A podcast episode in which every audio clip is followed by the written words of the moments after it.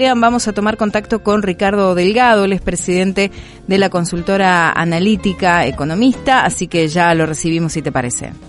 Perfecto. Ricardo, Leandro, Gavín te saluda. Buen día, ¿cómo va todo? ¿Qué tal? ¿Cómo les va? Muy buen día, gracias. Bien, bien, Ricardo, gracias por atendernos. ¿eh? Por favor. Eh, a ver, Ricardo, estamos un poco a la agenda, por lo menos de los temas económicos, digamos, en el inicio del año, marcan, este, quizás hay una especie de divorcio entre este, la suba de los activos financieros argentinos, ¿no? los bonos, las acciones que vienen recuperando este, eh, muy fuerte, ahora con la recompra de bonos del gobierno este, también le dio un impulso este, adicional, algo que ya venía sucediendo, y un poco los números de la macro, ¿no? tenés números de eh, la economía que se ve claramente que se está enfriando, ya el, el dato del EMA de noviembre mostró tres meses consecutivos de caída, la inflación que empieza de vuelta a despertarse después de alguna tregua que tuvo este, ahí el gobierno, este, un poco no sé qué números tienen ustedes para, para enero, pero este, seguramente va a ser más del 5.1 que fue diciembre este, el año pasado, tenés el tema de la sequía, tenés la suba los del dólar alternativo, este, hay una, una especie de separación, una división este, entre lo que pasa un poco en el mercado financiero y lo que está empezando a verse eh, en la macro argentina un poco más deteriorada?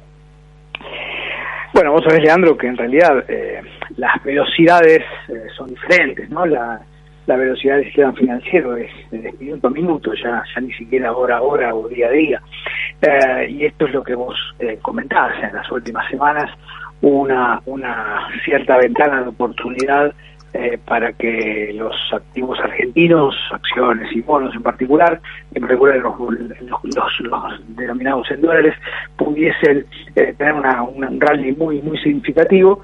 Eh, y de la mano los datos macro llegan más lento. El último dato de actividad económica que tenemos es el de noviembre, probablemente diciembre siga en una línea parecida y esto indica bueno que, que hay una, una economía que va corriendo a dos velocidades oportunidades de inversión dado los, los precios muy muy baratos de los activos argentinos en comparación con, con otros activos en el mundo eh, y una economía que, que lentamente va a, establecerse en una zona de esta inflación eh, bastante marcada. ¿no? Nosotros, eh, si en el año y el gobierno seguramente le va a, utilizar, digamos, comunicacionalmente, el año pasado vamos a haber crecido te diría entre el 5 el 5,5, 5,6%.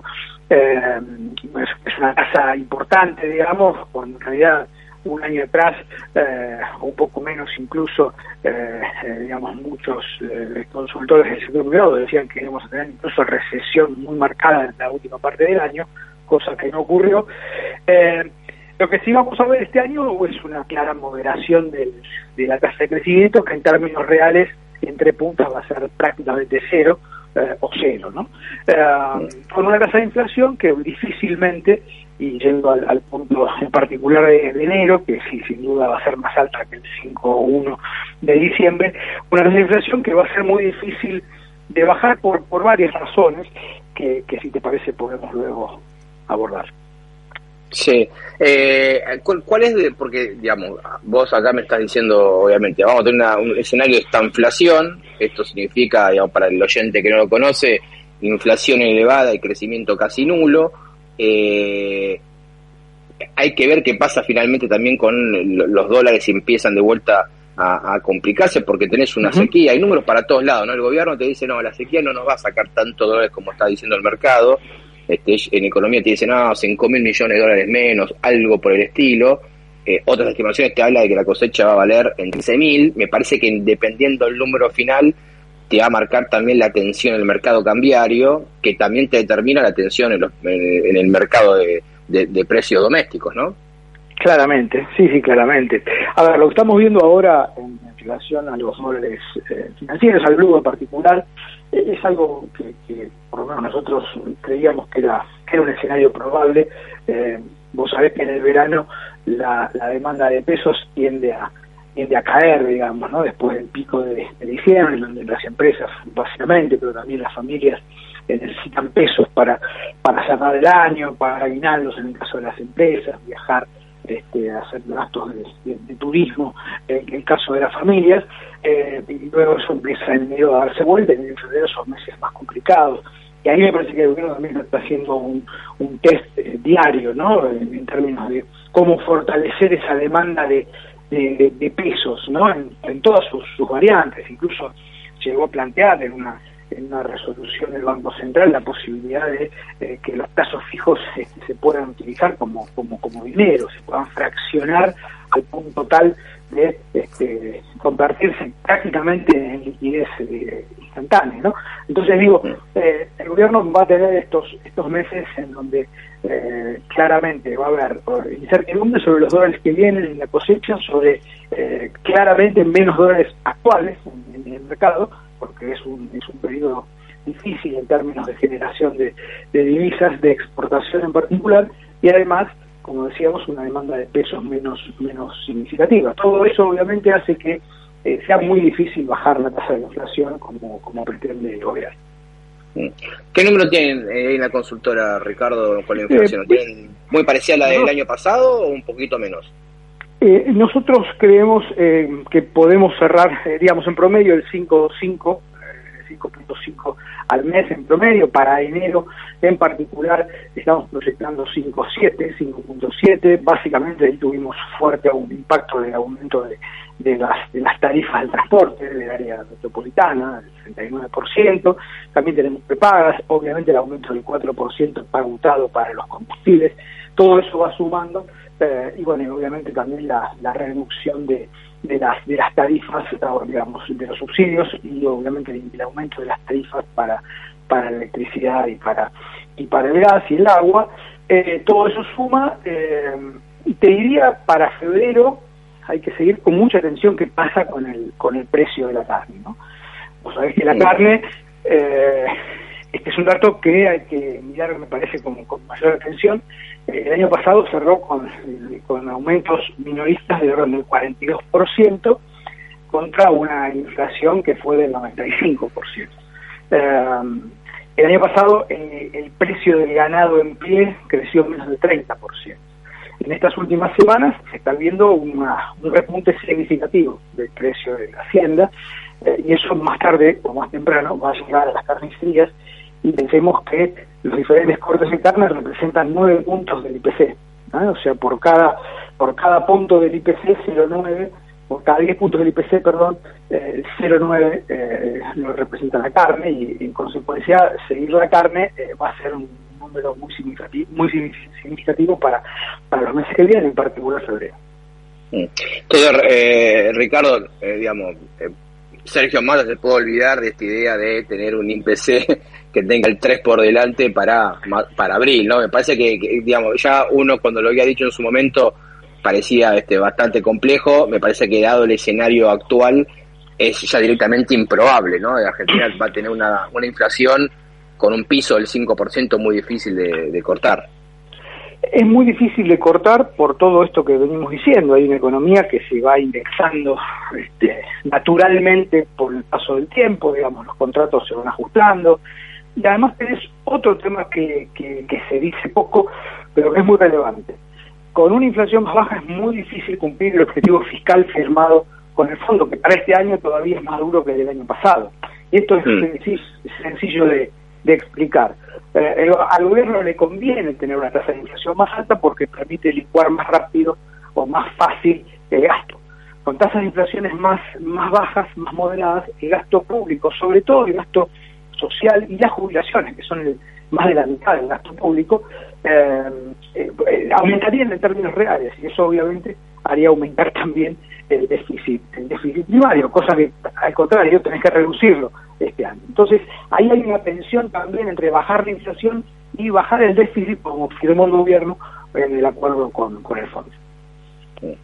Eh, Ricardo, la última, ¿cómo crees que, que, llega, digamos, la economía? Claramente, no estamos hablando de, eh, hay que ver qué pasa finalmente con el número de, de, la sequía, este, si el gobierno puede seguir estirando este plan llegar, digamos que no, no, no fue un plan este, de cambio profundo y nada por el estilo, un plan de intentar ordenar o empezar a encaminar un poco la economía, lo que hizo Massa desde que llegó está el ministerio, pero no mucho, no mucho más que eso. Quizás tampoco se les podía pedir este, demasiado más, demasiado al, al ministro, pero digo, este ¿Hay riesgo de que al momento de las elecciones o cuando se acabe el tema electoral, digamos, la economía esté peor que ahora? ¿O hay chance de que esto más o menos el gobierno pueda entregarlo parecido a la foto que estamos teniendo ahora, digamos, brecha arriba al 100%, inflación entre el 90 y 100%, pero sin un desmadre, este que fue algo que se vio justamente antes de la asunción de masa este, el año pasado? Mira, todo depende de básicamente la disponibilidad efectiva de dólares que haya en el camino. Eh, esto obviamente depende de cómo evolucione la sequía eh, y la cosecha de soja, naturalmente a partir del mes de abril, eso es clave. Llegar a abril va a ser es, la próxima estación, Massa tiene, parafraseando a, al Sobaray, tiene que pasar el verano, ¿no? Al Sobaray decía que había que pasar el invierno, Massa tiene que pasar el verano. Eh, y eso implica llegar a abril.